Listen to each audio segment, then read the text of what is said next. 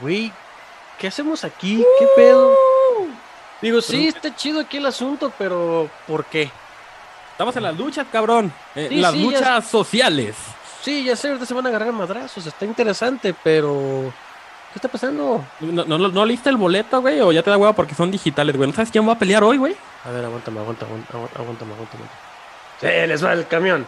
Se les va Se el les va camión. el camión. Se Se les les va el camión. Un clásico, no puede faltar ese pedo. Obviamente, entonces, este. No, bueno, se van en la estelar, güey. No mames, este pendejo. Sí. Ay, güey, Quita, a- aguas, aguas, quítate que van a. Güey, están aventando cosas, hijos de su pinche madre. Ah, Esos líquidos extraños. Ah, No cerveza, ¿Sabes qué? Este, ahorita vengo, voy por una chela, ahí te encargo. este, Espérate, espérate, ya, va a empezar la, ya va a empezar la pelea estelar, güey. Sí, güey, pero- escucha, escucha, escucha. Ya, güey, no mames, ya, cállate, güey. De dos a tres caídas sin límite de tiempo. En esta esquina, el pulcro, el inquebrantable, incorruptible, el verdadero novio de México, Lorenzo, el magnífico Córdoba. Ah, Interesante. Sí, este es el chido. Vamos a ver, vamos a ver quién le rompe su madre. A ver, a ver, a ver. Y en la otra esquina, la reencarnación del Ecoloco, el T por 8 mayor y fan número uno de los esquiles en México.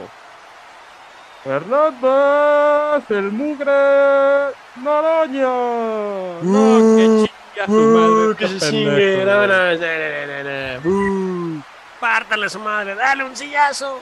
Y esto, mi estimísimo John, es el México actual. Así Comenzamos. En un mundo con una sociedad de apeso, donde nadie nos pela, dos muchachos, no fifís, ni chairos, ni ninis, pero con mucho tiempo libre, comienzan a tener las pláticas más aleatorias más estúpidas. e irreverentes. Y como consecuencia, nace este ridículo podcast. Yo soy Mr. Chance Y yo soy el John, y estás, y estás con los muchachos. Buenas noches, señoras y señores. Esto es Con los Muchachos Podcast. Bienvenidos a esta sec- sección que seguimos en esta temporada de estreno y que al parecer les ha gustado bastante. Y esto es la semana a través del tiempo. Así es, bienvenidos a este episodio que como ya es costumbre vamos a iniciar con esta semana del tiempo. Ah, pensé que en completo estado de ebriedad. Eh, todavía no. Ah, De este, pues apúrale porque y como ya es este pues costumbre, porque también es algo que, que a mí me gusta, yo me voy a chutar esta parte histórica. Y hoy hay, hoy hay menos datos para dar porque hice menos, que he estado ocupado toda la semana y disculpen, uno que trabaja. Pero, este, en fin, este, durante esta, esta semana, la primera semana de octubre, si, nos, si viajamos a 1714, tiene lugar la fundación de la RAE, la Real Academia Española de la Lengua, para que nosotros los mexas, 300 años después, vengamos a hacerla pedazos. no soy tu compañera, soy tu compañere. Ándale, con, ándale, con ese tipo de pendejadas. Y demás, ¿no? Todos los Y aigas demás, y cabrón. todos los Ah, sí, modismos. presente, todos los, modi- todos los modismos que tenemos, ¿verdad? Pero, pero bueno, este, luego viajamos hacia el futuro, a 1946, en donde la química Rosalind Franklin publica un trabajo clave con el, en el cual establece que el ADN está hecho de aminoácidos. Ah, o Y- sea que. O sea, que son ácidos a fin de cuentas.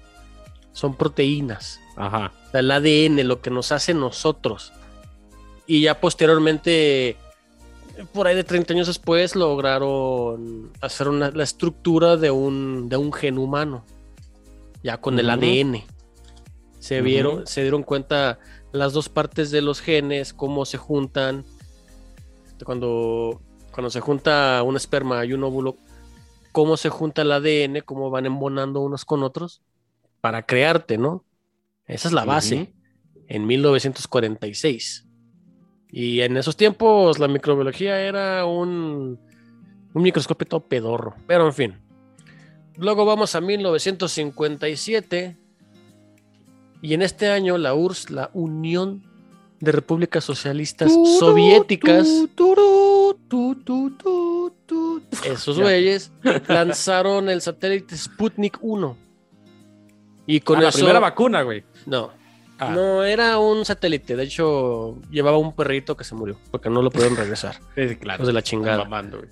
Este, y con eso inauguraron la carrera espacial frente a. Estados Unidos que llegaría con su, con su propio satélite un par de años después. Y viajando un poquito más hacia acá, a Ujú. 1968 y el 2 de octubre. Como ya todos sabemos, el El presidente... 68 no se olvida. Así es, el presidente Díaz Ordaz y el secretario de Gobernación Luis Echeverría, pues ordenan la matanza de una congregación de estudiantes que estaban protestando en la Plaza de las Dos Culturas de Tlatelolco. Y pues ya, ya todos sabemos que, qué pasó ahí, que, que hubo cientos de muertos, miles de desaparecidos. Entonces, este, no quiero entrar en tema porque es un tema bastante, bastante feo, pero para que el presidente no ande diciendo que las protestas son algo que se inauguró en su gobierno, que no mame. Desde el 2 de octubre, que nadie olvida, ahí está pasando eso. 1968 y desde mucho antes. Pero Así fue como pasó esta semana en la historia y ahorita volvemos. Continuamos. esquina, el santo y el cavernario. Y en esta otra, Blue Demon y el bulldog. Continuando en- con los muchachos en este acontecer del mundo, de este a oeste y de norte a sur. Mi estimado John, como lo acabo de presentar esa lucha tan fantástica, ¿no? De que creo que representa eh, la realidad de México en su acontecer este, social. Es la lucha del ser perverso, del ser eh, que nos pintan como el, el, no sé, el todopoderoso, el, el Dios en contra de la persona humilde que viene del pueblo, el pequeñito. Pero realmente es todo lo contrario. Eh, y hablamos de esto, y obviamente, como ya lo escucharon en el, en el intro, hablamos de este pleito casado de la 4T contra el INE. Es decir, es una de las. eh, no sé cómo lo, lo piensas tú, mi estimado John. Yo creo que es una de las cosas más absurdas o que más nos quieren vender como el. No sé, como el. Estos son los buenos, nosotros somos los buenos, perdón, y ellos son los malos. La institución, este, no sé, por excelencia autónoma del gobierno, encargada en organizar las nada fáciles elecciones, es el organismo malo, son los malos. Vienen nacidos de un régimen que está corrupto y que la chingada. Y nosotros somos los buenos. Bajo ese tenor, ahora resulta que Lorenzo Córdoba, consejero presidente del INE, es el ser más despreciable para la 4T. Cuando les dio el triunfo, les avaló el triunfo, obviamente, bueno, él y el INE en conjunto, obviamente, cuando aprobó la creación de Morena, y cuando en estas elecciones, a pesar de que les fue muy mal a Morena, realmente todo lo que se hizo, pues se aprobó, todo lo que lograron lo aprobaron, sin más. Ok, sí, le rechazó la candidatura a este guerrerense, que ya su nombre no vamos a mencionar aquí, pero no pasa nada, o sea, eso estaba en el marco legal. También le quitaron el partido a Calderón. Entonces, que no me digan que se carga de un partido. Buenas noches, mi estimado John. Adelante, por favor. Pues este, aquí la, la cuestión es que sí, o sea, sí, es- este, sí lo están, están agarrando al INE como su, como su enemigo, pero pues es que a fin de cuentas es el, el argumento. Algún malo ¿no? debe de haber en la historia, obviamente. Algún No, este, sí, pero es debe el- existir. Sí, pero es el discurso de la 4T. Si no estás conmigo, estás en mi contra. El Entonces- dividir cada, cada aspecto de, de todo, ¿no? De las clases sociales, de los entes políticos, de las organizaciones en sí mismas. Ese ha sido su discurso, ha sido el divide y conquistarás. Realmente creo que se lo tomó muy en serio el fósil macuspano. Sí. Pero al final de cuentas, esa es la intención, ese ha sido el tenor de este gobierno. Sí. Bueno, entonces, este, no sé qué opines tú al respecto de esta citación que hace, esa cita, o esta solicitud de comparecencia que le hace el Ecoloco Noroña a el Córdoba, nada más para pedirle que justifique por qué el INE necesita más dinero este año. Señor, tenemos la estúpida revocación de mandato el próximo marzo. Por eso. ¿Qué más pinche justificación quiere? Capricho pues, de Andrés Manuel. Sí, pero él no lo ve así, él lo ve como. Él es un pinche payaso, cabrón. Ahora realmente salió el tema esta semana. ¿Por qué? Dos cosas. Una fue ese tema con Lorenzo Córdoba. Dos, ese famoso video que ya vimos en el aeropuerto, cabrón. El güey se siente explayado, se siente supremo, se siente como si se hubiera bañado, cosa que nunca hace. O sea, el cabrón ha de expedir un olor a ajo como hindú a curry, güey. O sea, es una cosa maravillosa ese cabrón en su facha, güey. Porque si yo no me rasurara en cuatro meses, güey, tendría ese mismo look, güey. Nada más que no canoso, ¿verdad? No, pero pues sí, pero es... Que el güey nada más. no sé si León Larregui sea más limpio que este güey. no, pero por supuesto que sí. Aquí la situación es que el güey nada más lo está haciendo para hacer faramaya, para hacer cagadero. Es eso, ¿Por qué? Porque sabe que eso, lo que sea como lo cuestione y todo, el güey lo va a publicar y va a estar diciendo, ya ves, quieren dinero para esto, quieren dinero para el otro, aquí y allá. Pero es sencillo, güey. Hay un proceso que tiene que llevar el INE y para eso se requieren recursos. ¿Por qué? Porque necesitas gente necesitas papeles. mira, toda elección ha, costado dinero. O sea, nada es gratis al final. Claro. Cada consulta es exactamente la misma pendejada. A lo mejor porque no se reflejó el gasto amortizado la pasada que fue un fracaso. Bueno, porque básicamente se usaron los mismos funcionarios de casilla, se usaron a los mismos capacitadores, asistentes electorales, a los mejorcitos de cada distrito se usaron y fueron a otra vez a tocar puertas o a preguntarle a esa gente que ya conocían, que habían vivido un proceso con ellas usaron la misma papelería que no se había empaquetado. me refiero a papelería como a mamparas y esas cosas, que es la infraestructura básica. Obviamente la papelería sí era nueva. No, pero las mamparas son las mismas. sí, porque igual se gastó. Sí, pero... es que explícale a un pendejo como Noño, Noñora, Ñoñora, como chingado se apellida ese pendejo. Oh my god. Muy no, nunca puedo decir bien su nombre porque no le doy importancia. Explícale a ese imbécil que las impresiones de quieres que, el que, que siga siendo presidente o no cuestan hasta, hasta en el lugar más barato una copia te cuesta 20 centavos. Y es papel tinta y no es papel seguridad eh no pues es que es papel más chido no son folios los marcadores la tinta indeleble todo, todo eso cuesta mira al final de cuentas si la verdad el circo se quiere montar o el circo o esta faramaña se quiere lograr como asentar, lo está logrando. Lo, peor es que lo está, lo está logrando. ¿Por qué? Porque aquí, en este humilde espacio, estamos hablando de eso.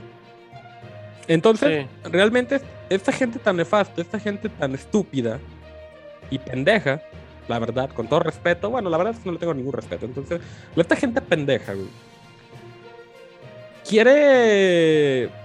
Es que ya ni siquiera no sé si, güey, si es realmente por este, sacarle la caspa testicular al, viejo de Macuspana. O realmente él pretende o se cree la idea de que tal vez su carrera política va a trascender más. Cosa que realmente es una estupidez, no creo que pase. Realmente, ¿qué puede aspirar a ser él? Él no está dentro de los presidenciables de Andrés Manuel. Él no va a pasar de su puesto político actual.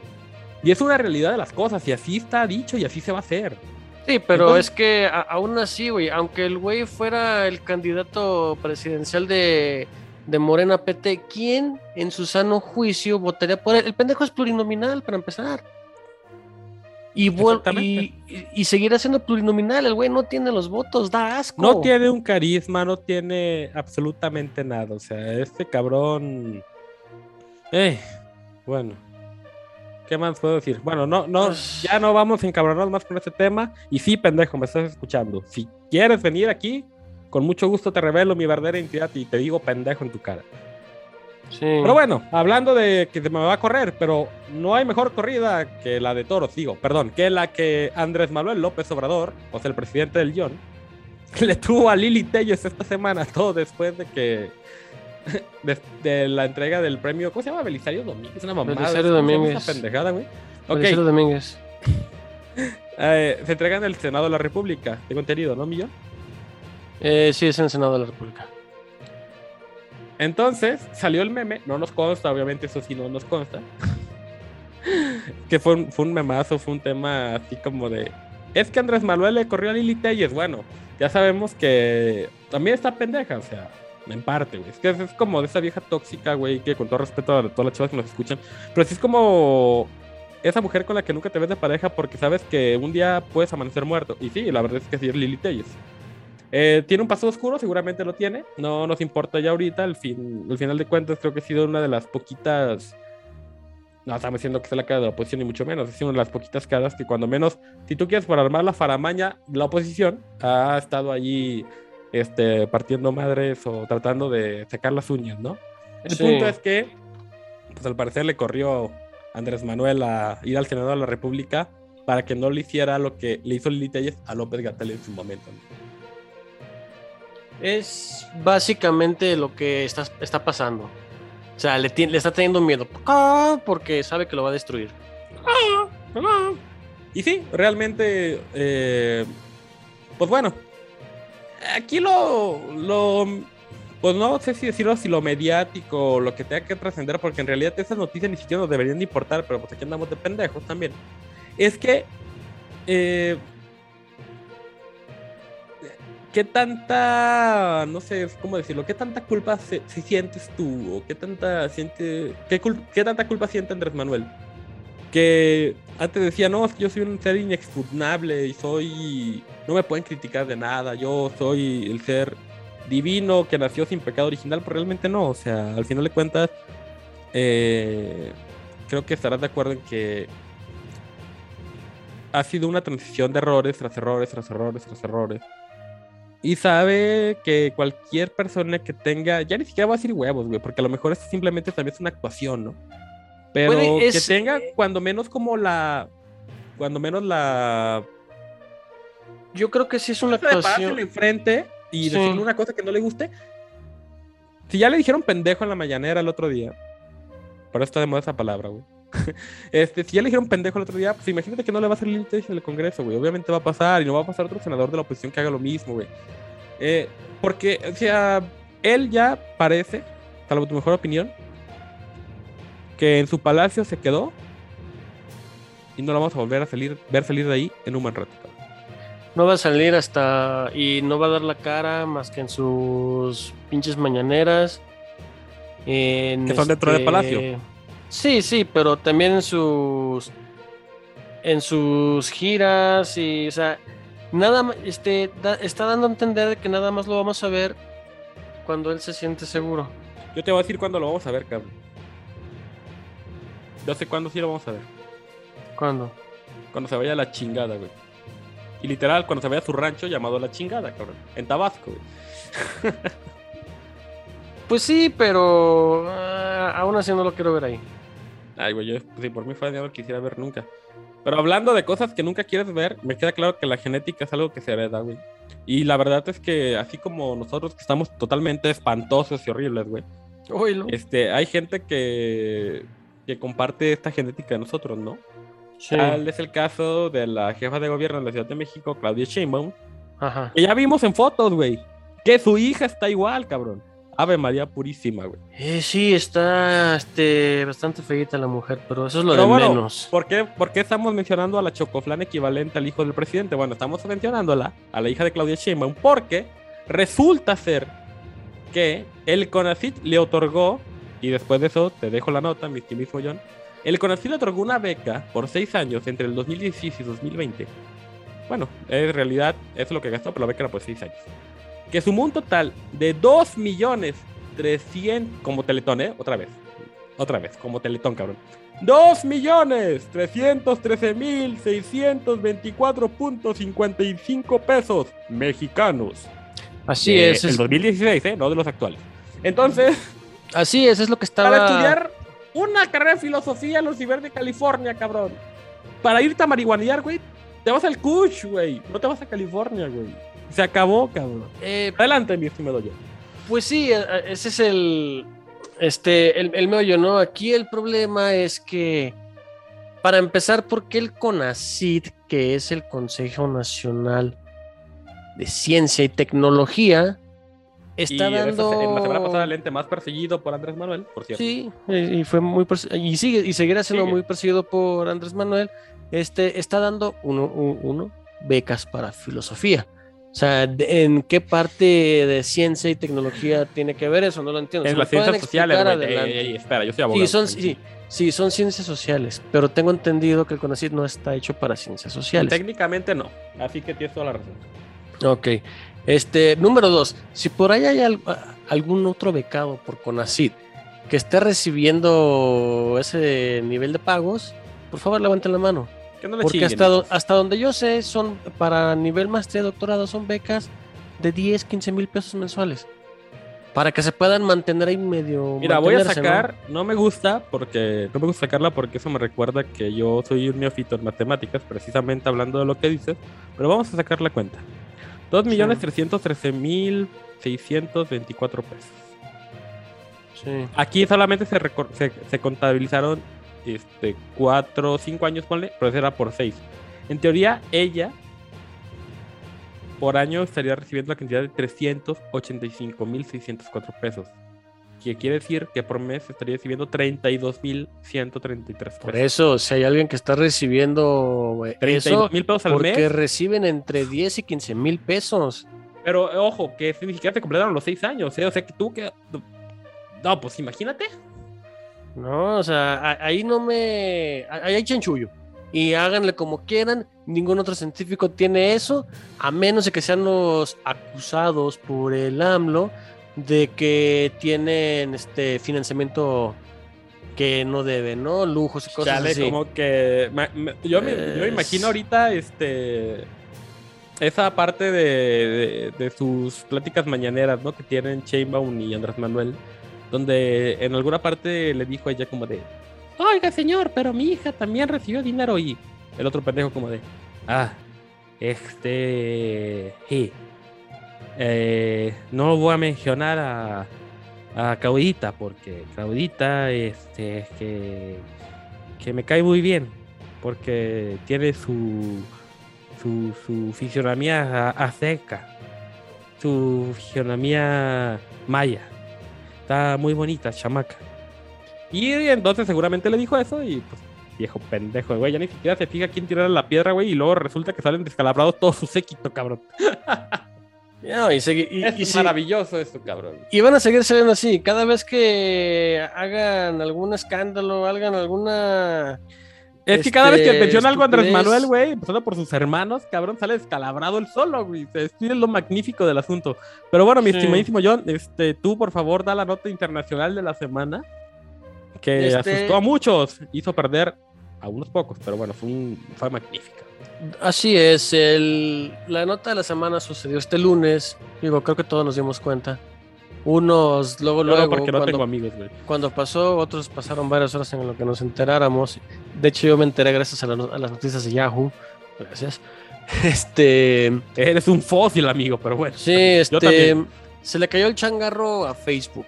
O sea, no se podían conectar ni Facebook, ni Instagram, ni WhatsApp, ni Oculus. Sé que nadie sabe lo que es Oculus, pero es una aplicación de realidad virtual creada y este, administrada por, por Facebook, ¿no? Y otra, otra cantidad inmensa de servicios, pero en fin, este, sus cuatro pla- plataformas grandes se cayeron, no había acceso, y esto no fue nada más aquí, estamos hablando de que fue un pedo a nivel mundial. Este, nadie podía acceder, nadie nada. Entonces aquí lo digo, dijeron que era a, a fin de cuentas hubo un problema de configuración en los servidores principales. A mí se me hace que un pendejo se tropezó con el cable maestro, cabrón, pero bueno. Sí, no- yo, yo digo que alguien desconectó una computadora y chingó su madre el pedo. Aquí el asunto es que, pues por esa caída, entre esa caída los pleitos que trae Facebook, con el hecho de que no, no están protegiendo los, este, los datos personales, los datos, datos privados, porque sí, todo lo que publican, todo lo que ponen, desde que abrieron la cuenta de Facebook dice que lo van a usar y están de acuerdo. Y si no les gusta, cierran Facebook. En fin, están, está el pleito porque mucha gente, incluyendo legisladores, quieren que toda esa información que uno ya accedió, que va a ser pública, sea privada. Y pues traen ahí un pleito, este, entonces durante ese día que fueron aproximadamente, que como ocho horas que se les cayó el sistema, aparecen no, bueno, no menos, como 12, no, perdón, digo, seis relés fueron seis horas, este. Sí, pero aquí la y, después eh, un par de horas más de servicio intermitente. Sí, pero hubo por esa caída, este, por el simple hecho de que no se estaba, la gente no estaba viendo los comerciales de Facebook las acciones se desplomaron aproximadamente 50 centavos, que no suena como muy, no, mucho. Yo sí quiero aprovechar el espacio, si me lo permites, eso no estaba, me queda claro que ni planeado para mencionarlo aquí, pero sí quiero decir algo. Hijos de su puta madre, güey. O sea, neta que Facebook es la aplicación más castrosa en anuncios. Ok, ya pagué eh, YouTube. Ya. Ya lo tuve que pagar. no me quedaba de otra. Pero a menos que me corrijas, creo que en Facebook no hay manera de pagar un servicio premium que te evite ver siete anuncios en un video de cinco minutos, cabrón. No, ¿verdad? Eh, no. Entonces está de la verga. Bueno, ya, luego me. sí, sí, luego hablamos de eso, ¿no? Pero pues es que a fin de cuentas, ese comercial es para vender. Aquí la cuestión es que en, ese, en esa caída de 50 centavos, que para muchos de ustedes no es gran cosa, este, ya que sumas lo de cada acción, equivalen a casi 7 mil millones de dólares. O sea, una lanita, una lanita. O sea, es el doble de la fortuna de Donald Trump en seis horas. Lo que perdió el Zucaritas Mike Zuckerberg. y le costó peldaños en esa top 5 de ricos del mundo, ¿eh? ¿eh? sí, y aparte daños reputacionales hacia Facebook. Entonces, eh, esto no es algo que vaya a calmarse ahorita. Y más porque en el Senado de Estados Unidos están y duro con lo de la seguridad. Pero ya sabemos que todo lo que se publica en Facebook es para Facebook, así, que, así que es para todos. Extra, extra, un tiroteo en Texas. Qué raro. Ah, siempre va a ser noticia. Sí, este, hubo tiroteo precisamente hoy en la mañana, sí, es miércoles. Este, hoy en la mañana, sí, hoy en la mañana en Dallas y este, como le dije a un buen amigo. Arlington, ¿no? Sí, en Arlington, este, los mismos seguidores de los Cowboys están balanceando entre sí, pero ahorita volvemos a eso en la sección de deportes. Así es. Y ahorita volvemos. Esto es con los muchachos, regresamos. Señoras y señores, esto es la irreverencia de con los muchachos. Igual de reverente es nuestro Twitter, arroba con los muchachos, donde encontrarán nuestro mejor contenido, contenido internacional, tecnológico, friquencio y demás cosas que ya no podemos decir aquí. Síganos en arroba con los muchachos, donde encontrarán nuestras demás redes sociales. Yo soy Mr. Champs y los esperamos por ahí.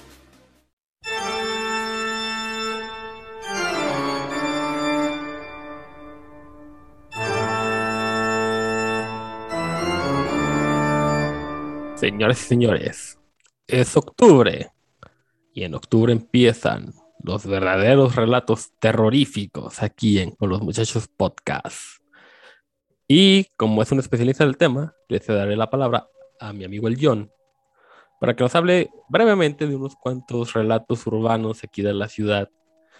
Y todo este mes, prepárense para escuchar las historias, los relatos inclusive una que otra entrevista por ahí, que hemos platicado con gente que ha vivido experiencias muy, muy, muy paranormales. Adelante, mi estimado John. Así es, así es. Bienvenidos a octubre. Inicios de noviembre. ¿Por qué digo octubre e inicios de noviembre? Porque no importa en qué zona de, no nada más del país, sino del continente y del mundo estés. Y de la galaxia. No importa tu religión o tus creencias, no importa tu color, no importa. Que Sí. A menos que sea Chairo y o lo vayas a los osos de Chicago. También. Todos somos iguales. Y en estas fechas, pues resalta todo lo que tiene que ver con el inframundo, todo lo que tiene que ver con el ser del infierno o del mundo de los muertos o como estamos quieran- hablando de Morena, ¿verdad? no Ah, ok. o como quieran decirles y por eso en este primer episodio del mes vamos a hacer hincapié en las una serie de leyendas del estado de Jalisco no de la zona metropolitana de Guadalajara las cuales son las más conocidas. Vamos a excluir las del Panteón de Belén porque ya hemos hablado de esas. Pero es. quieran o no, de Y También las de estando Puente Calderón, que también ya la comentamos en Puente de primeros- Fue la Calderón primera, de hecho. y Puente Grande, así es. Este, no, nada más para, para que sepan que en una ciudad tan vieja como es Guadalajara, que está, está por cumplir 400 y cacho años, Ya casi los 500. casi los 500, ya es una ciudad bastante vieja. En un episodio futuro hablaremos de leyendas de ciudades todavía más viejas, como son Nueva York, Londres, París y aquellos güeyes que nada les importa. O sea, el Estado de México, pero muy bien. También. Pero hoy vamos a hablar de las leyendas más conocidas del estado de Jalisco. En Tapalpa existe una fuente con cuatro serpientes talladas en la piedra de la cual está hecha la fuente, de las cuales obviamente salen chorros de agua. Cuenta la leyenda que las serpientes eran cuatro comadres. Que Qué raro. Tiene sentido hasta ahorita, güey. Sí, que, que acostumbraban a chismear barbaridades por aquellos tiempos del siglo XIX. Como mis 1800. vecinas, muy bien. 1800 es el siglo XIX. Eran conocidas como María Lenguas. Así les decían. Y solían reunirse en esa precisa fuente. Ajá. Claro, ya fue remodelada, ¿no? Un día, un indio llamado Macario les advirtió de no seguir con su costumbre. ¿De la dar- película? Eh, de ahí está este, inspirada la película. Macario les la- las invitó a no seguir con su costumbre de estar hablando mal de la gente. Y ellas, su respuesta fue burlarse a carcajadas y lo insultaron.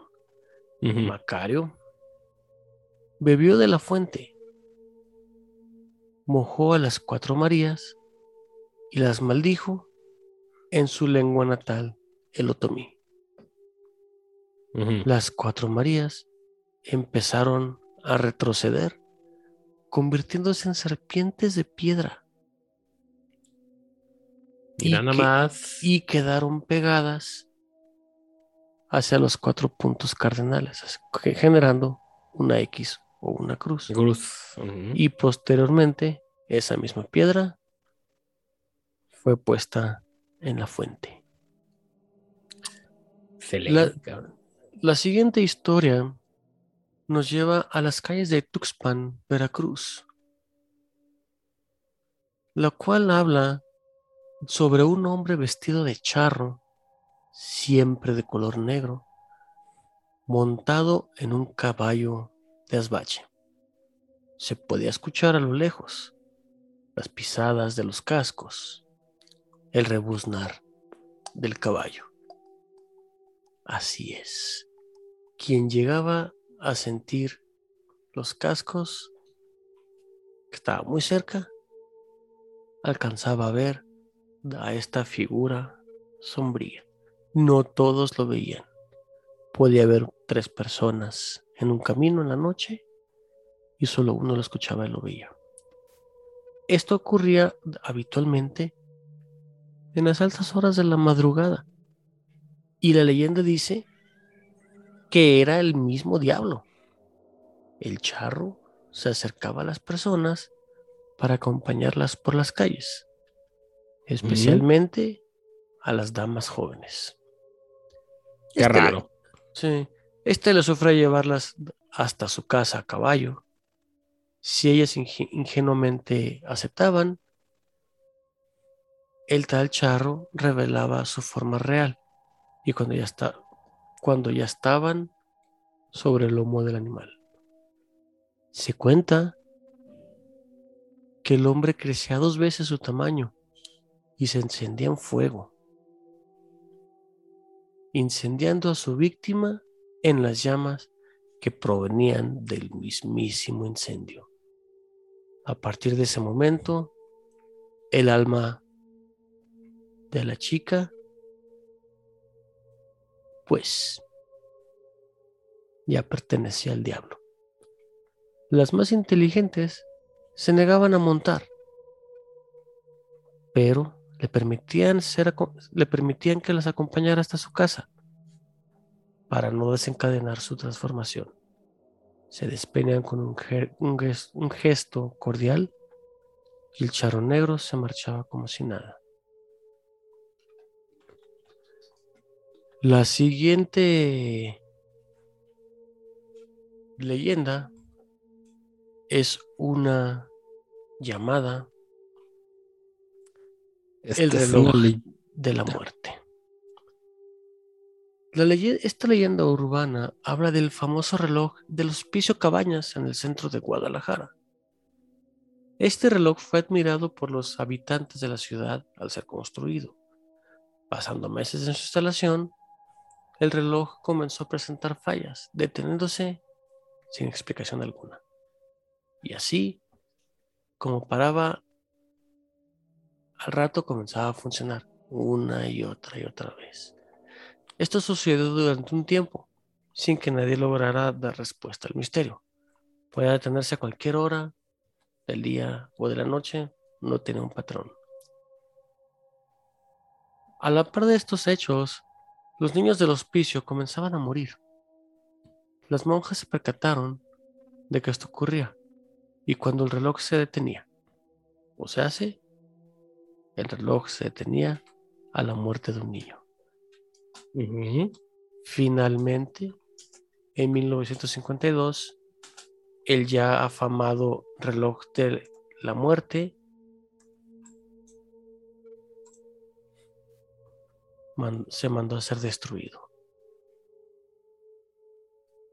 Ahora sí.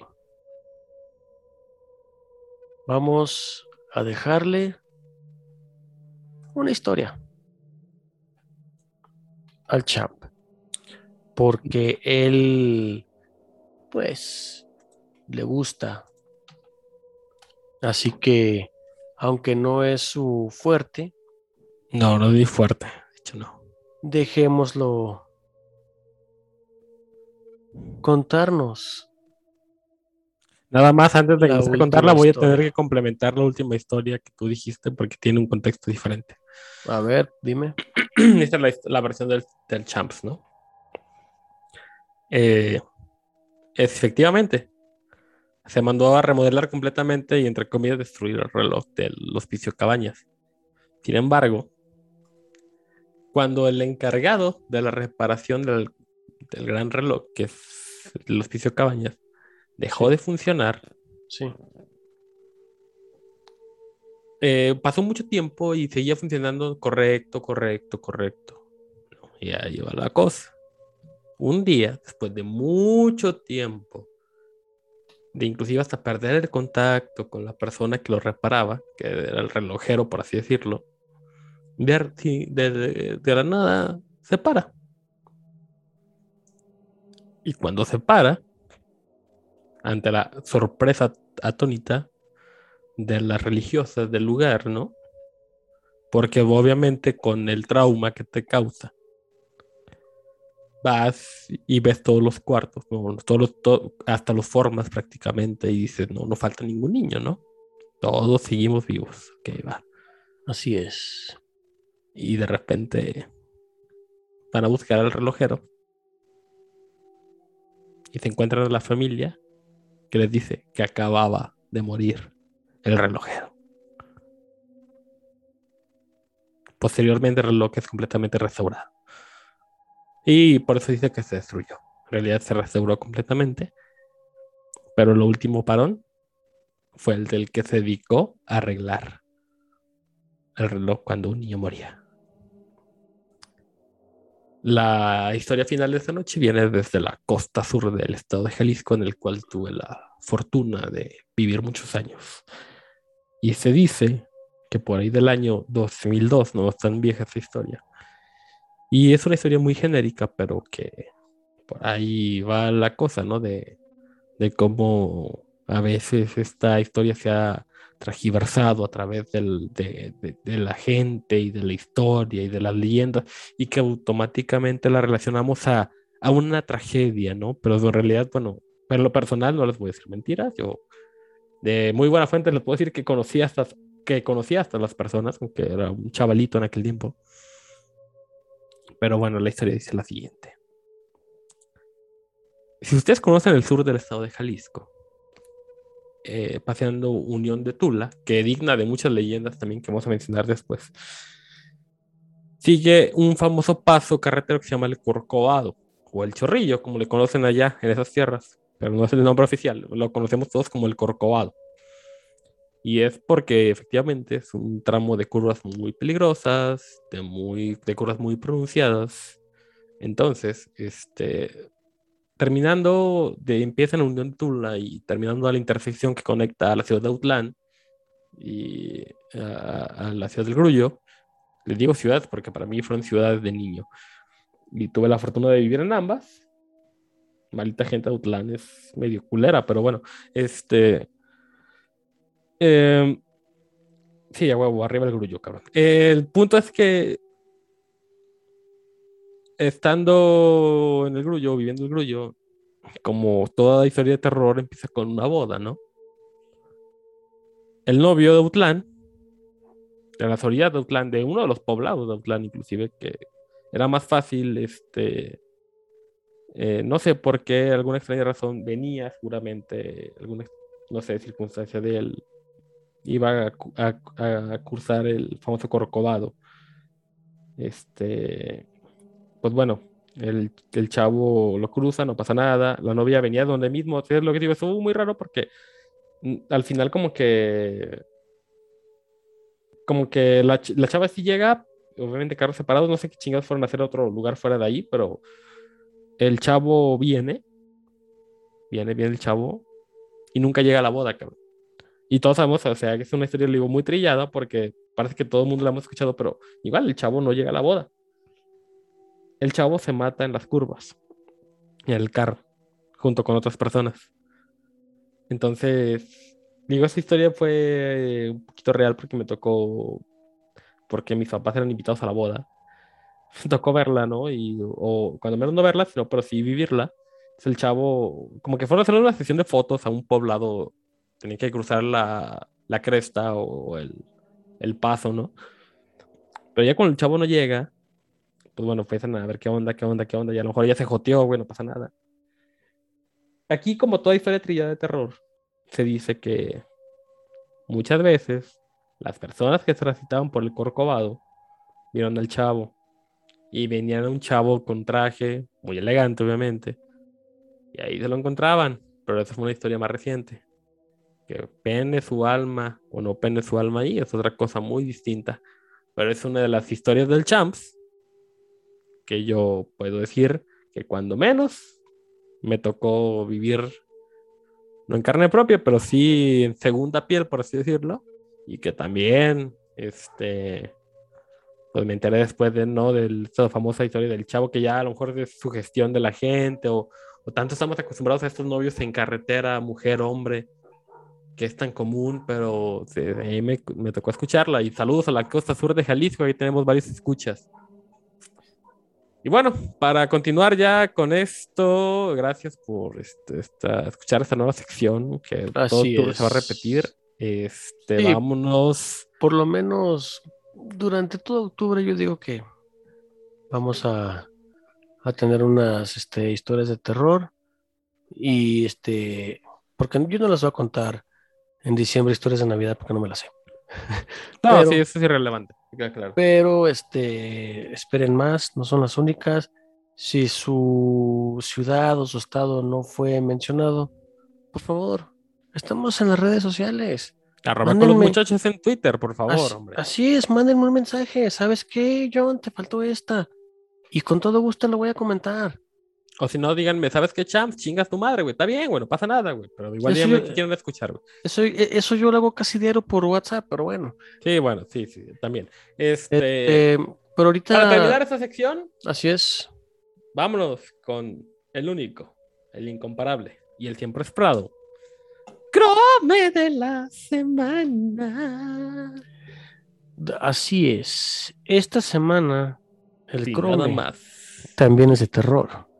Eh, no tanto. Es el- no tanto. Chrome, Chrome, Chrome, cro, cro, cro- Chrome de la semana. Champ, por favor. Y esta semana no le toca a nadie más. No podría ser otro que el paladín, el caballero, el segundo con el nombre, no sé, cualquier cosa que te puedas imaginar. Y se llama Lorenzo Córdoba, consejero presidente del INE. Y se la vamos a coronar esta semana porque, ok, tal vez no. Es que no le hemos encontrado defectos ahorita en su carrera. Creo que eso es lo que más le duele a- al, al viejito tabasqueño. Realmente es que simplemente ha hecho su trabajo. Y sí, en parte es por eso el croma de la semana, pero más que nada el croma de la semana se lo va a llevar. Porque a pesar de que ha aguantado tanta pincha vara, sigue, está, sigue estando ahí, sigue inmóvil. ¿eh? Realmente es una de esas personas profesionales, junto con el Goku mexicano Ciro Murayama, que han aguantado este, esa institución tanto pinches madre a pesar de que digan no, no, y no, y tú, y tú, y tú, y tanta acusación. Pero realmente se la ha rifado el cabrón. Realmente era consejero presidente de línea desde que era mi jefe hace, ¿qué te gusta? Cinco o seis años, cabrón. Y yo, yo trabajé en el línea, por cierto. Ya me podrán encontrar, le estoy dando pistas. En fin, este. Pero independientemente de eso, creo que esos cabrones que, a pesar de todo lo que le puedan achacar, se va a quedar inmóvil ahí. Y por eso se la lleva, porque este croma de la semana va dedicado a, a él, porque ha estado pulcro e inamovible en su puesto, siempre defendiendo la razón ser. Y jamás queriendo hacer un espectáculo. Si el espectáculo se crea, es por otro, pero no es por él. Él lo está para generar polémicas. Y eso me queda claro. Es correcto, él suele resolverlas. Pero bueno, ese fue el Chrome de la semana. Ese la cromamos aquí. Nosotros queramos cuando queramos. Es correcto. Y en el último tema de esta gustada friki sección, la encuesta de la semana. La encuesta de la semana fue la siguiente. ¿Qué hacías en antaño para cambiar el canal a la televisión en tu primer aparato? O sea. ¿cómo le cambiaban los, de canal a su primer, televisión? Y las respuestas son las siguientes. Girar perillas con el 75% de respuestas. Somos tan viejos, cabrón. Maldita Así sea. estábamos viejos. Iniciamos a ver tele en los 70s, 80s. Maldita sea. Usando un botón en la televisión manual, el 25%. Y como no nos escuchan ningún millennial, millennial exennial y llorones, su madre. control remoto 0%. y yo siempre he usado el celular, váyanse a la verga, 0%. Sí, güey, eso de usar el celular, güey, me queda claro que serían niños de 6 años que obviamente no escuchan el podcast. güey. Obviamente. Y, y esperemos que no los escuchen porque este podcast está dirigido para todos los que son mayores de edad. Para Por los el- alcohólicos, para los despechados, para los Por el- para por los el- innovis en este mundo, güey. o sea, Sí, pero para mayores de 18 años porque man- manejamos mucho alcohol y muchas estupideces. Sí. Pero más, más- más por el alcohol. pero bueno, salud. Así y es. esto es con los muchachos. Así es. Y la encuesta de esta semana, búsquenla en Twitter. Sí, búsquenla en Twitter, porque no, no, no, no. ¿Cómo que búsquenla en Twitter? Spoiler, de una vez spoiler. A ver. Y la encuesta de la semana es la siguiente. Si hubiese habido un encuentro directo de Lili Telles y Andrés Manuel López Obrador, ¿qué hubiera pasado? ¿O qué les hubiera gustado a ustedes que hubiera pasado? Inciso A. Lili Telles le saca un pinche corona báculo, como lo hizo con Gatel, pero más chido, obviamente, y una capa acá chingona, y lo corona Rey del Norte como a John Nieves, güey, o Juanito Nieves, güey, y se burla en su cara, es el inciso. O. O sea, Andrés Manuel igual a John Nieves, güey. Inciso B, güey. No lo hubieran dejado hablar, o básicamente lo hubieran secuestrado fuera del Congreso para que no entrara, o inciso C. No hubieran hecho nada, hubieran joteado los dos, que esa es una opción que de antemano sabemos que no iba a ser posible. Esa es la encuesta de la semana. ¿Qué hubiera pasado si hubiera dado el encuentro entre Lili Telles y su presidente, todos ustedes? Y el último inciso, como siempre, que se vayan a la verga. Ah, sí. Y el último inciso es que chingan a su madre los dos de Chicago, aunque bueno, ya sabemos que va a ganar ese, pero bueno. Así es. Volvemos. Regresamos.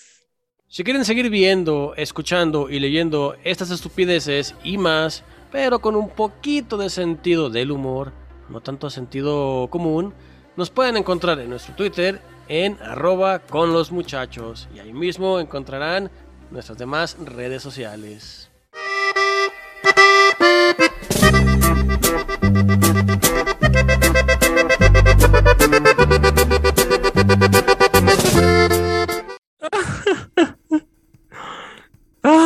Ya, ya. Ah, deja de llorar, no pasa. No pasa nada, Yankees, nada güey, más son pinches, nada más son los pinches Yankees. no Los pasa más nada. grandes en toda la historia del deporte, güey. Te uso uno, cabrón. Oílo. Sí, a huevo. Oílo. 24 anillos nos respaldan. Pinche pedo que, güey. No mames, contra los Sí, güey, Diablos, 24 cabrón, anillos no en como en 300 años. No importa, cabrón. Ah, no, Misma ya- lógica que las ollas de barro, güey. Así que no me puedes alegar nada, güey. Eh, respétame las ollas de barro, por favor. Entonces. Este, no aquí güey. la pedo, cuestión güey, es que falló- son los nos falló Yankees, la pólvora, nadie los quiere. pólvora. Eso le pasa a Gareth Cole por haber traicionado sí, sí. flagrantemente al poderoso Astro y largar- y largarse a pinche el Bronx. Se van a ir a la primera, güey. Eso me queda clarísimo. Ojo, y Vamos lo- a estar hablando la semana que entra, güey. Sí, sí, sí. ¿Cuál es la primera? Vas a ver, güey, hasta clásico Eh, de otoño. Sí, En fin. esperando que, bueno, ya valió verga, porque en el momento que está grabando ese podcast, los Dodgers tienen en su mano la victoria. Ya sabemos que no lo consigan. Esperemos que no. ¡Saludos, jefa! En caso de que pase, este, los vamos a mantener al tanto. Lo tengo. Ah, antes de que Aquí. cualquier otra cosa continúe, vamos a mandar saludos esta semana al fan número uno de los Cardenales de San Luis, Alex el Maestro Limpio, que esta semana cumpleaños, y también a la Jaiba del Merecito Veracruz, que también cumpleaños esta misma semana. La próxima. La, esa es la misma, o sea, ya al momento que se publique ese podcast, pero bueno, este, saludos a Bueno. los dos, a nuestros cumpleaños y leales escuchas de, de aquí de con los muchachos. Este, éxito, maestro limpio por tus cardinales, este, y, y ojalá que no se le haga a mi jefe otra vez que pasen estos pendejos de los Dodgers. En fin, el punto es. Este, así es. siguiente. Felicidades, pásenla chingón, pónganse pedos chingón. y a chingar a su madre los osos de Chicago. Es correcto, y hablando de ese mismo tema, vámonos a lo importante. Así es, La el, NFL. la NFL, si me permites, este, ya como es costumbre, yo me encargo de lo que pasó Excelente, yo me encargo de lo que viene. y Me lo parece que va a pasar. Ok, muy bien. Entonces Adelante, aquí John.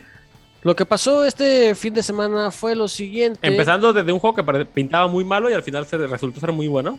Sí, fue el partido de, de jueves en la noche que fue Clemson contra LSU. Ah, no, perdón, ese- espera, ya no. ah, no, ya no. Oye, Son los jaguares contra recibiendo, no, los jaguares ¿Sí? visitando a los bengalíes. gritando a los bengalíes, ajá.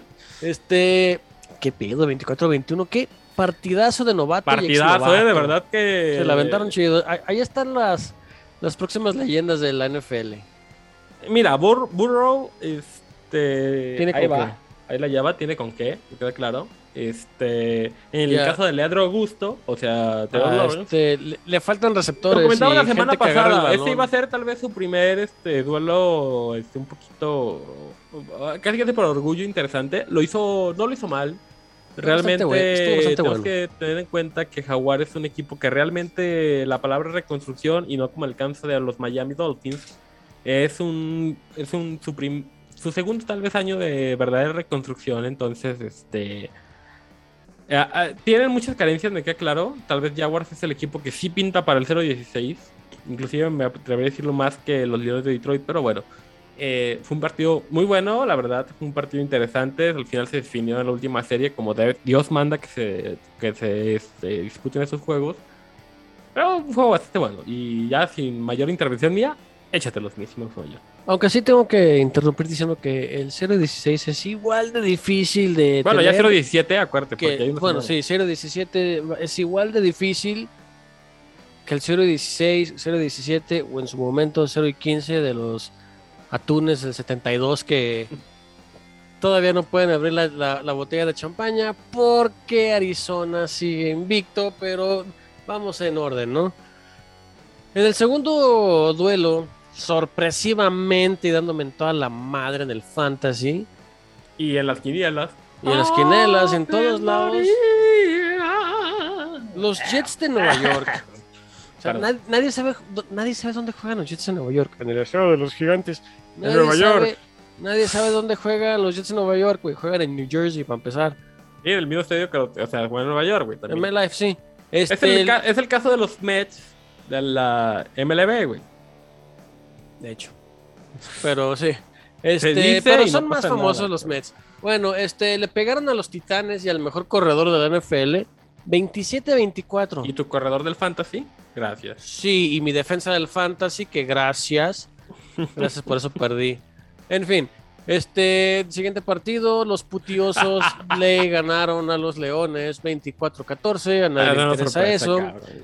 Y los pues desplomados atunes perdieron contra los potros de Indianápolis 27-17.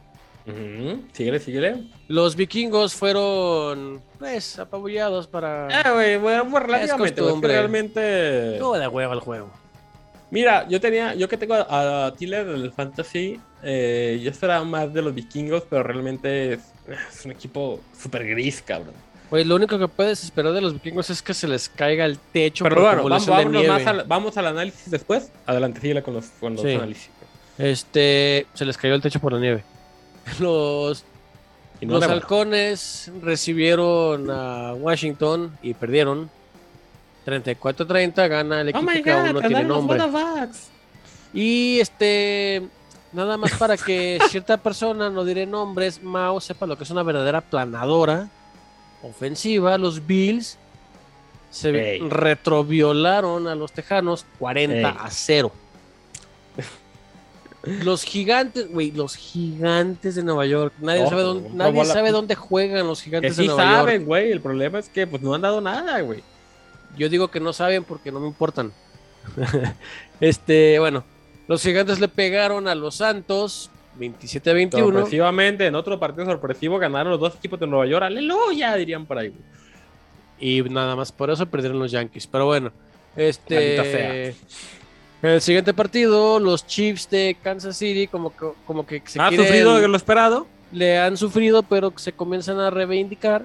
Le pegaron feo a las Águilas, 42-30, pero Bueno, 30 puntos en contra, porque- recibieron 30 puntos. No Y te bien. recuerdo que yo tenía la defensa de Kansas en mi fantasy que me dio menos 4, ¿verdad, güey? Gracias también. Ah, pues re- Igual gané, pero gracias. recibe de 30 Kansas. puntos, o- obviamente te va a ir del carajo. Pero bueno, aquí lo interesante es que los Cardenales le pegaron al poderosísimo Stafford y los Rams Carneros de Los Ángeles 37-20. O sea, el equipo a vencer, de ahí sale.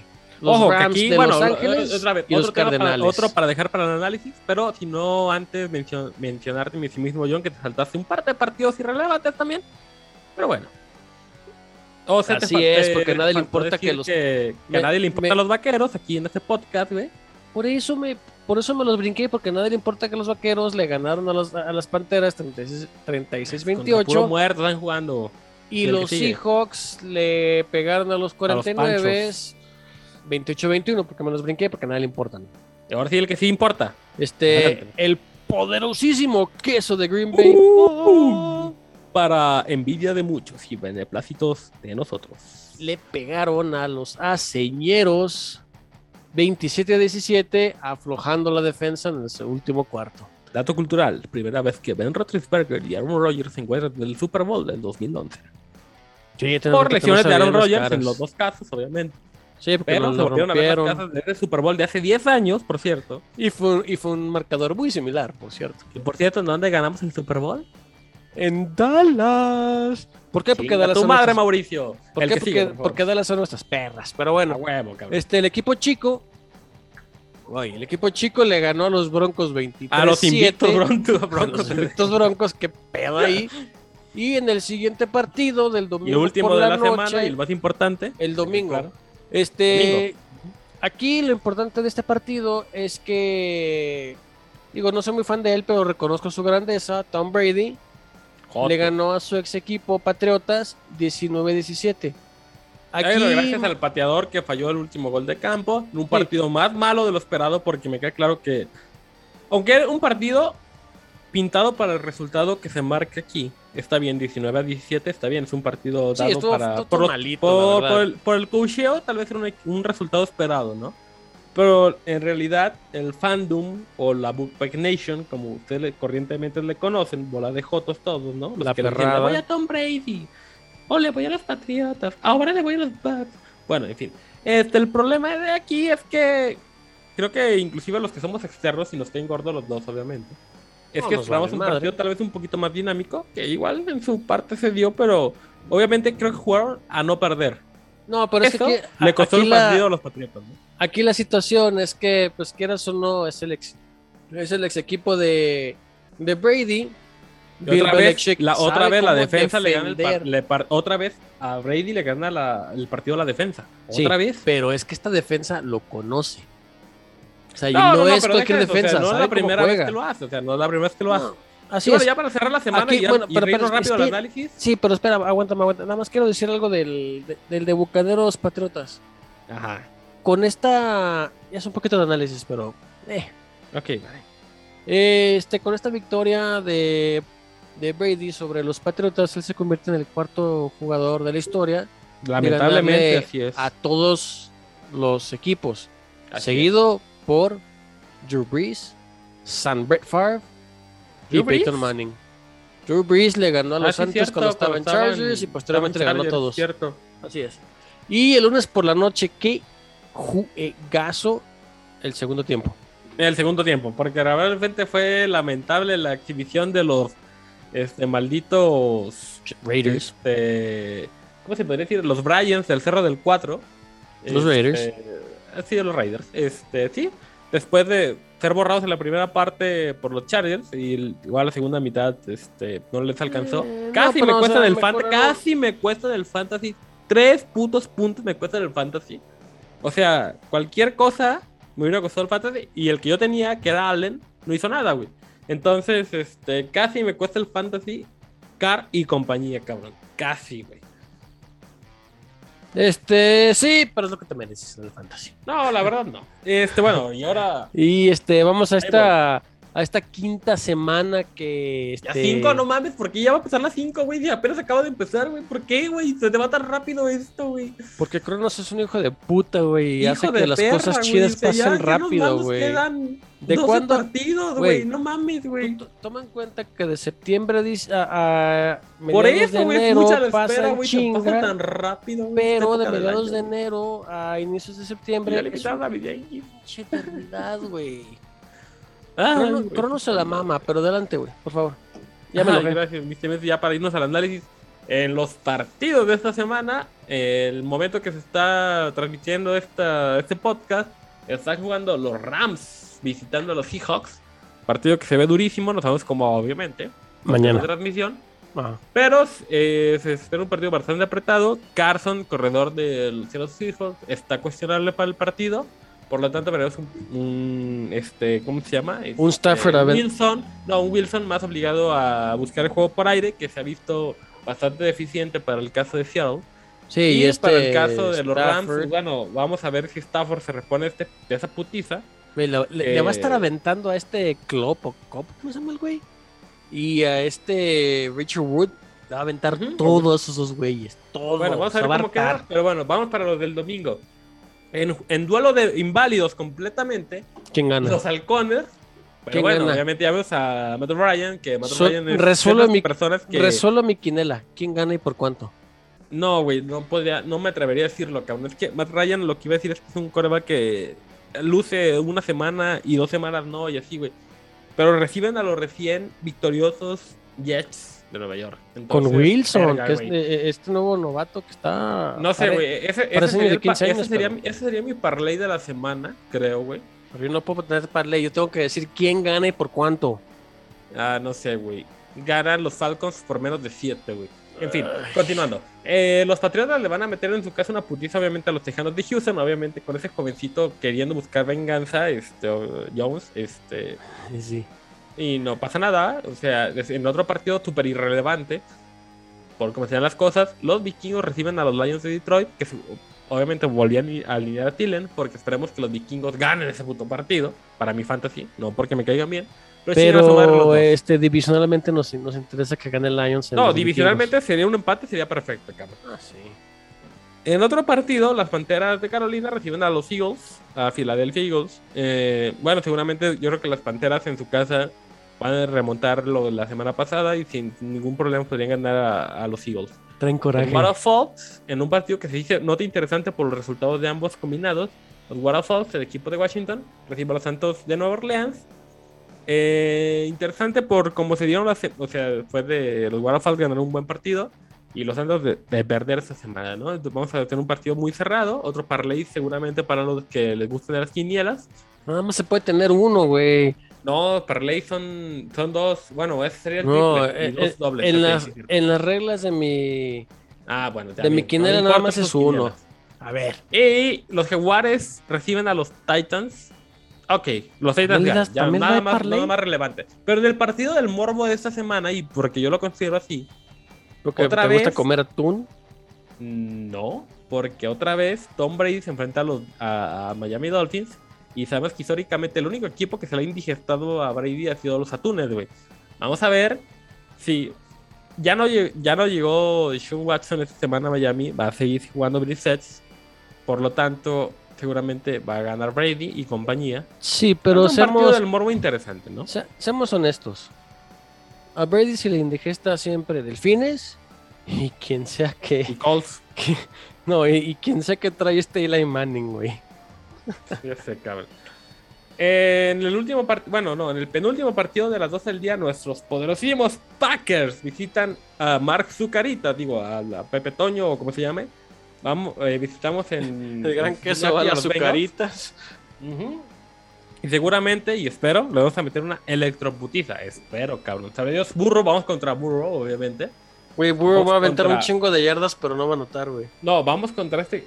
A la cerrada revelación de la semana pasada. Vamos Me caga, contra- güey. Me caga, me caga, me caga, güey. Es un partido que en teoría se puede decir que vamos a ganar fácil.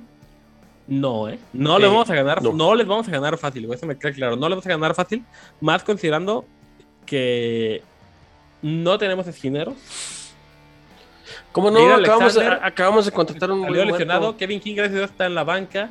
Este, La Stokes contratación de hoy, güey. No, Stokes está, está en fuego. Este vato es mi gallo, güey. Anda con ya todo se el vio mejor, ya se vio mejor Stocks y ganamos por la última intersección que hizo el- la, temporada- la semana pasada.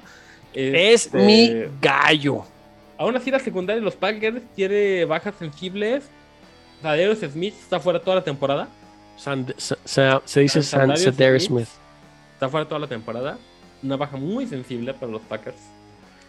llorar. Sí, maldita sea. O sea, realmente es muy sensible.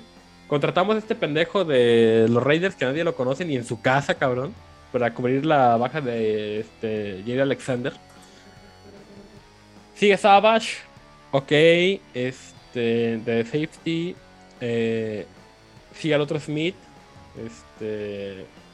Ojo que Dan. ¿Cómo se llama este? Perdón, no. ¿Cómo se llama el C76, cabrón? Ay, cabrón, que me ha hecho. Güey, Este, el no nombre, recuerdo güey. bien el nombre, pero sí, el número me suena porque no ha hecho tantas estupideces como, digamos, No, Kevin o sea, King. Clark, Clark ha hecho un Ah, ha hecho Clark, Clark, partidazos, güey, cabrón. Clark, Clark, está hecho es una el- bestia ahorita, güey. Y nadie Sí, lo porque- dice, ¿eh? nadie lo porque dice. está supliendo a este David Bactiari, güey. güey. Exactamente, pero güey, hecho un No, Bacteria de la, güey. Ubícate, güey. Clark es de la defensiva. Ey, yo digo lo que quiero. Ah, bueno, está bien. Pero claro que he hecho un partidazo, güey. Eso sí. Sí, Y anda- bueno, anda- va- anda vamos, a ver, todos vamos, a ver, güeyes. eh, vamos a ver a la experiencia de Aaron Rodgers versus la novatez de Burrow, ¿no? Pues no novatez, pero sí juventud. No, novatez, pero Porque sí, recordemos sí, que la, la novatez de Burrow fue la, fue la temporada pasada y este lo rompieron bien pinche feo. Incluyendo un cascado, pero bueno. Sí. Este. Ok, ya los, en el último partido ahora sí de las 12 del día, este, es otro juego interesante, porque como vienen las cosas, Steelers recibe a Broncos otra vez. Este, vamos a ver que ahora sí que un juego también impredecible, no sabemos qué pedo, güey. No sé qué Steelers vamos a ver y no sé qué Broncos vayamos a ver, entonces, en fin. Eh, de los semiestelares el domingo tenemos a Raiders recibiendo a los dos de Chicago, entonces cómo va a terminar eso, no tiene caso decirlo, van a ganar los Raiders. Obviamente, pues, Rebel. Chucky. En un juego muy interesante, ese sí. Que es el que después de la peda que nos hacer el domingo va a valer la pena. Los Chargers reciben a los Browns. Sí, ojo, a las porque 3 de la tarde. partido- ¿Cómo te vas a poner pedo esas horas? No sé, güey. Yo voy a empezar a pitar de las 11 de la mañana. No sé tú qué plan tengas, güey. Este. es irrelevante. Pero. hacer el partidazo. ¿eh? Ajá. En otro partido que seguramente, no mames, los putas, las paqueritas van a ganarle obviamente a los gigantes, güey. Ya no vamos a decir más. Los Cardinals van a recibir a los Panchos. Y seguramente. Ahí vamos a ver qué pedo, güey, con los Cardinals realmente. O están o no están hechos para esa división. Eh, los, si cuaren- ponen lo- 5-0, los güey, 49 van para abajo. Verga, cabrón, eh. Verga con los Cardinals, güey. En el juego estelar, que Kyler un avienta lo partidazo, que quiera, güey. Ajá. un partidazo el juego estelar está- domingo. Y que depende de mi fantasy de ese pinche juego, por cierto. Los Jefes reciben contra los Bills. a los Bills. Digno de análisis, cabrón. Digno de Sí. Y el lunes en la noche, el pequeño, El equipo microscópico recibe a los Colts. es correcto, para los que no Ah, saben, mira, la- yo espero para los que para no saben, el microscópico, Mike y Evan son los Ravens. Ajá. Así es, son los Ravens. Pero bueno, este, los Ravens de Baltimore van a recibir a los Colts y por el otra vez espero que por el bien de mi fantasy yo siento que hagan una mamada, güey, de gol de campo, güey. Este, y bueno, así se cierra la semana 5 de la Bueno, NFL, pero seamos honestos, güey. Te mostré el... De, hecho lo viste, ¿no? El, el gol de campo que metió ¿De el 70 pateador de en Ravens de 70 yardas en Denver. No, Se pero en la práctica mamó. en Denver, Sí, 70 yardas. aún así, hubiera sido un juego 70 yardas, el güey lo mete. Denver está pegado a la, pegado a la Yo, luna. yo, solam- yo solamente espero que un día por mamada, güey, lo dejen practicar uno de 75, güey. Y ¿Cuánto ese que lo mete en jamás, Denver? jamás lo van a superar, güey. Pero ¿cuánto? Eso tiene que ser en un domo y en Denver. No, hay tres posibilidades. No, no, no, no, de hecho en un domo no aplica. Solamente hay dos opciones. O en Denver o en la Ciudad de México. No hay más, güey. Construyen Tema un, de altura, güey. construyen Los domos no importa. Los domos, la No. termodinámica es igual. Aplica igual. Por eso, pero construyanle un domo en La Paz, este, Bolivia. Y ahí lo meten No mames, lo hace de pinche 80 110 yardas, cabrón, güey. No mames, güey. Lo hace de 80 yardas, güey. Y jamás lo Quiero superar ver al cabrón, cómo se rompen los récords. Para eso vivo. Bueno, pero ya, ya vimos uno de 66 yardas, nada más cuatro más. O sea, fue lo que hizo en Denver, que es la ciudad de los vientos, obviamente, en Estados Unidos, por la altura. No es Chicago, güey. Este, Denver es Mile High. Mile High, ok. En fin, eso ha sido la. Ya les dijimos, eso prácticamente, sección de deportes igual de NFL y nos vale madre. Bueno, no son todos los deportes. Vamos a otros deportes, como no, porque me gusta joder gente. Este, ayer, Ayer. ayer, los ni tan poderosos Yankees del Bronx. Ya lo dijimos, eso, con eso abrimos el- la sección de deportivas, cabrón, no sí, mames. pero quiero repetirla. Ah, bueno. Este mm, perdieron en el este frente al monstruo verde en Fenway, o sea, se Boston.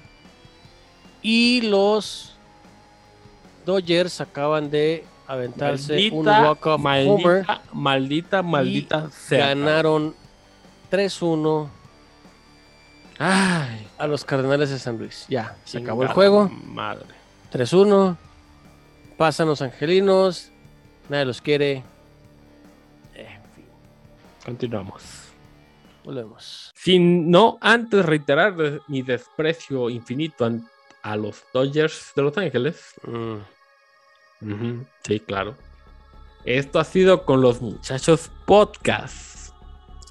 Así es. Como siempre, este, les agradezco el infinito favor de su atención. A esta hora y 20 minutos de estupideces de dos cabrones que ustedes no saben ni qué pedo con nuestras vidas, pero que amablemente nos escuchan.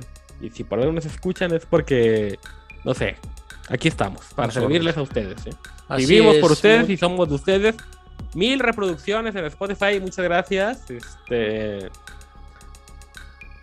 Les agradecemos muchísimo el favor de su atención. No puedo creer que sigamos tan vigentes, cabrón. Cuando ese proyecto iba destinado a fracasar, güey, desde el episodio 2, cabrón. Pues sí, pero ya son mil reproducciones semanales, entonces este asunto va mejorando, está decente. Y sí, a mí me gustaría agradecerles y recordarles que si no les gusta alguna parte o no quieren escuchar algo porque se, se les hace muy largo, recuerden, es un podcast, este pedo no está en vivo. Le pueden adelantar y escuchar las idioteces Próximamente. que no les gustan, como puede ser, no sé, la, la sección de deportes, porque ay, ay, ay, señoritas, o pueden repetir mil veces el la parte que quieran, el acontecer del mundo, qué sé yo, es un podcast, hagan lo que quieran, pero escúchenlo. Pero, eso sí, no es nuestro podcast, es su podcast. Aunque seguimos haciendo lo que queremos. Exactamente. Para envidia de muchísima gente y el beneplácito también de más, yo he sido Mr. Champs. Y yo nada más provocándole coraje a todo el mundo, he sido el John. Ey, ey, ey, John, John, John, John, John, John. Próxima semana, güey. En vivo. Y spoiler. En vivo. Desde Cancún. Nos vemos la semana que entra. Esto ha sido con los muchachos. Muchas Vacaciones gracias. anticipadas, nos vemos. ¡Woohoo!